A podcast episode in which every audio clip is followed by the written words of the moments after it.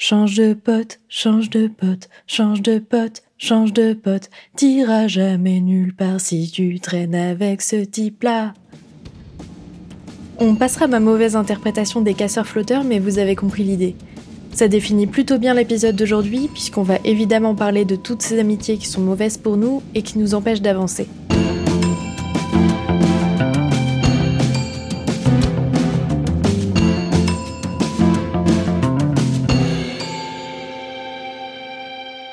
En travaillant beaucoup sur moi-même ces derniers temps, je me suis rendu compte que je me mentais beaucoup à moi-même au sujet de certaines amitiés et que j'ai pas toujours été bien entourée. C'est aussi au fil de discussions avec des proches ou des professionnels que j'ai compris que certains comportements n'étaient pas très sains.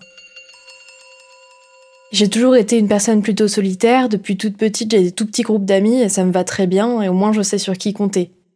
Finalement, les rares fois où ça n'allait pas, c'est quand je m'écoutais pas vraiment, que je fréquentais plus de personnes ou des gros groupes de personnes. Parfois, il y avait des gens dont certains comportements me faisaient du mal, mais je finissais toujours par redonner une chance parce qu'ayant moi-même un peu peur du rejet et de l'abandon, j'avais pas vraiment envie d'imposer ça à quelqu'un, ou alors parce que je me faisais l'avocat du diable à chercher des excuses à la personne en face, quand bien même je savais que j'en recevrais moi-même pas vraiment. Donc dans ce long parcours tout frais de remise en question et d'avancée, j'ai aussi beaucoup réfléchi à mes relations et toutes ces relations qui m'empêchaient en quelque sorte d'être moi, de m'épanouir ou qui me prenait plus d'énergie dans le mauvais sens qu'autre chose. Parmi ces relations, ça paraît évident, mais étant vraiment tolérante, cette année j'ai dit au revoir à ces amitiés qui jugent tes choix ou font la tête quand tu ne fais pas de ta vie ce qu'ils veulent. En termes de jugement, au contraire, j'adore avoir l'avis de mes amis et des critiques constructives quand j'en demande, et souvent ça permet d'avoir du recul sur une situation. Il faut pas que la personne m'impose non plus un choix de vie et tourner au drame le fait que je ne suive pas cet avis ou ce conseil.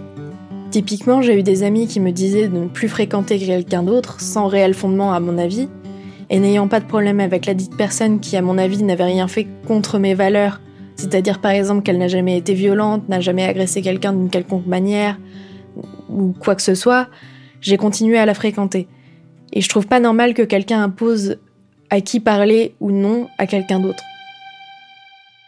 Par contre, de mon côté, un tri se fait par rapport aux gens qui ne respectent pas mes valeurs, mais à un point où c'est même immoral. Pour moi, les gens qui défendent leurs potes qui agressent des filles et qui peuvent aller jusqu'à gaslight les victimes ou les faire passer pour des menteuses, c'est juste non. Et j'ai pas envie d'être pote avec quelqu'un qui défend un agresseur quoi qu'il arrive en fait. Certes, il y a la présomption d'innocence, mais à mes yeux, c'est absurde quand des filles qui ne se connaissent pas se plaignent du même type. C'est juste ultra red flag pour le mec. Il y a très peu de chances pour que ça soit faux, et surtout en fait vu ce que les victimes risquent en en parlant et à quel point elles sont peu entendues finalement. Bon évidemment quand je parle des gens qui n'ont pas les mêmes valeurs que moi, je mets aussi dans le lot les gens racistes, sexistes ou autres. Évidemment ça reste pas dans mon cercle et ça l'a jamais été. Je, je ne garde juste pas ces gens évidemment. J'évite aussi ce genre de personnes et ça c'est surtout valable quand on est plutôt jeune ou en tout cas influençable ces gens avec qui on a trop facilement tendance à prendre des mauvaises décisions.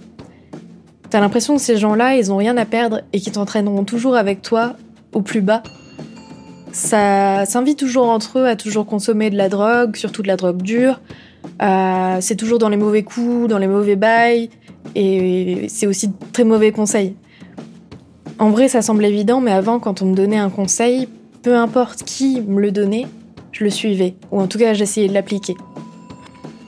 Mais en vrai, avant de vraiment intégrer un conseil qu'on te donne, surtout quand t'as rien demandé, il faut juste prendre du recul et se demander si la vie qu'a cette personne, surtout dans le domaine concerné, elle nous donne envie. Si la personne est enviable d'une quelconque manière et euh, si elle peut vraiment donner des conseils dans ce domaine finalement. Imaginons que quelqu'un te donne des conseils sur ta vie sentimentale, mais que la personne elle enchaîne les histoires qui se finissent super mal ou alors qu'elle a jamais vraiment eu de relation, ou ce genre de choses, alors que toi, ce que tu cherches, c'est une relation stable et saine, c'est pas vraiment ses conseils à elle que tu vas écouter. Et pareil sur le domaine financier, c'est pas quelqu'un constamment en dèche qui va t'apprendre à gérer ton argent. En vrai, comme toujours, c'est à, prendre aussi euh, avec des pincettes, mais tu peux toujours écouter et après, faut quand même réussir à faire le tri. Et c'est pas toujours évident, même si ça part d'une bonne intention. Il y a aussi ses potes, il faut le dire vite. qui sont toujours avec toi. Toi, tu les aimes bien, tu les forces pas non plus à te fréquenter, mais tu sens qu'ils te veulent pas que du bien. Il y a des gens, c'est ultra malsain, qui en fréquentent d'autres, mais qui sont plus, plus contents d'apprendre euh, leurs échecs et leurs galères que de les voir vraiment réussir.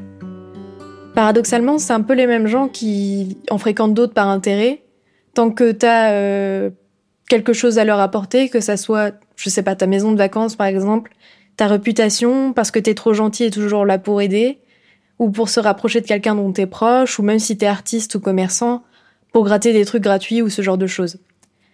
Tout ça, je l'ai vu souvent, même des gens sur les réseaux qui témoignent de ça. C'est horrible et ça ne me viendrait même pas à l'idée de fréquenter quelqu'un par intérêt, mais ça arrive. C'est pas pour autant qu'il faut se méfier de tout et tout le monde, parce qu'en vrai, ces choses-là, on les sent. C'est juste qu'on préfère pas s'écouter, parce qu'aussi c'est cool aussi de croire qu'on nous apprécie et qu'on a du monde autour de nous. Mais le truc, c'est pas d'être beaucoup entouré, c'est de bien être entouré. Encore une fois, cet épisode n'a pas vocation à faire la morale, par être élitiste ou impartial dans ma façon de traiter mes relations ou autres. Évidemment, avant de stopper des relations, je cherche toujours des solutions, et si j'ai quelqu'un de mature émotionnellement en face de moi, j'essaie d'expliquer clairement mon ressenti et comment j'ai pris les choses finalement, et je vous le dirai toujours, il y a jamais meilleur remède que la communication. Tout ça, c'est des conseils et des avis assez basiques sur ce sujet-là, mais que la moi d'il y a encore peu de temps, qui ne voulait vraiment pas faire de mal à qui que ce soit, n'appliquait pas, au risque de me faire beaucoup plus de mal à moi-même. Faites-vous confiance sur les gens qui sont bons ou non pour vous. Écoutez aussi parfois les personnes de confiance qui vous entourent quand elles vous signalent que certains comportements à votre égard sont mauvais. Mais faites quand même aussi attention aux gens qui essayent de vous isoler de vos proches, comme ça peut être le cas dans certaines relations toxiques.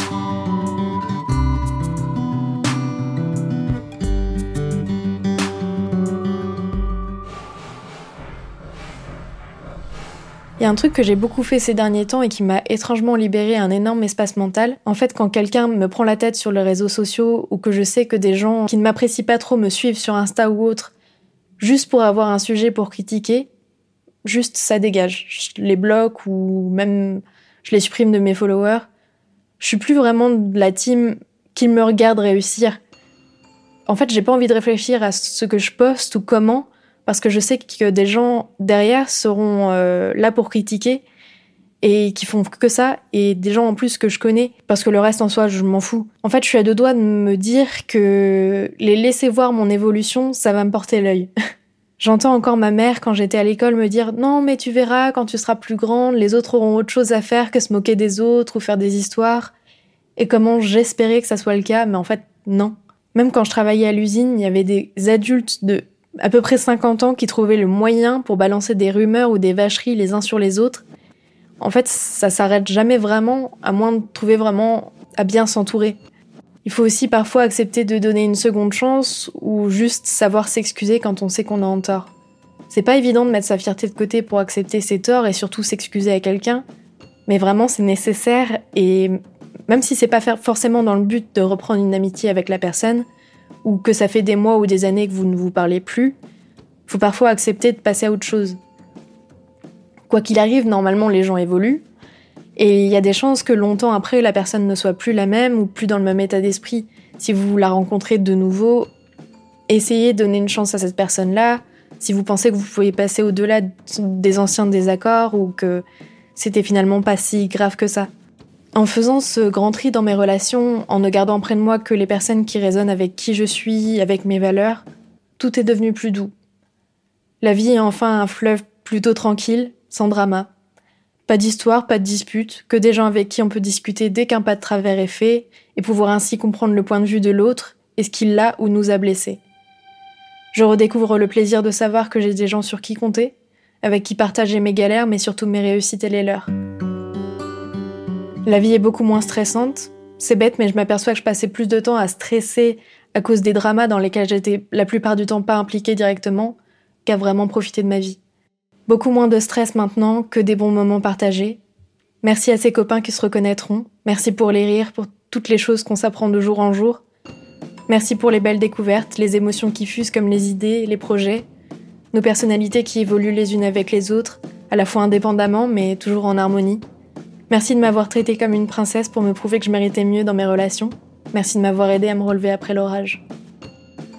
Et merci à vous qui écoutez ce podcast et qui êtes de plus en plus nombreux alors que le podcast est lancé depuis même pas quelques semaines. Vraiment, ça me fait super plaisir. On se retrouve bientôt dans un prochain épisode.